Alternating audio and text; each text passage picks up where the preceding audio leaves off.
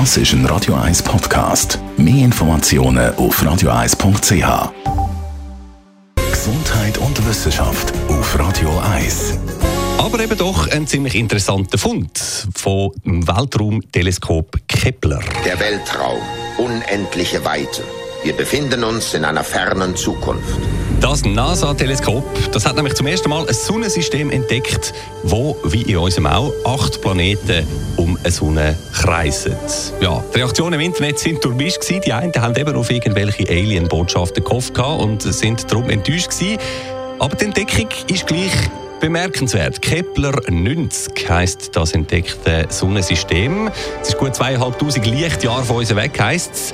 Wie gesagt, acht Planeten kreisen um die Sonne. Das ist mehr als in den meisten anderen Systemen und ist darum, wie wir selber auch, ein bisschen eine Ausnahme. Vor allem aber ist die Art und Weise von der Entdeckung spannend. Da hat die Zukunft nämlich definitiv schon angefangen.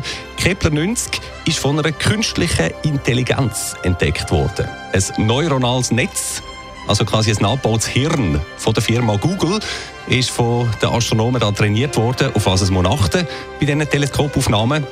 Und dann hat das Netz eben selber angefangen weiterzuschauen und suchen und hat das Sonnensystem entdeckt, das mit reiner Manpower ziemlich sicher unentdeckt geblieben wäre. Die Entdeckung von der NASA hat zwar also vielleicht die enttäuscht, die auf Intelligenz leben, irgendwo draussen gehofft haben. Aber dafür ist sie ein Zeichen für den Vormarsch von der künstlichen Intelligenz da bei uns auf der guten alten Erde, was auch immer man von dem mag halten.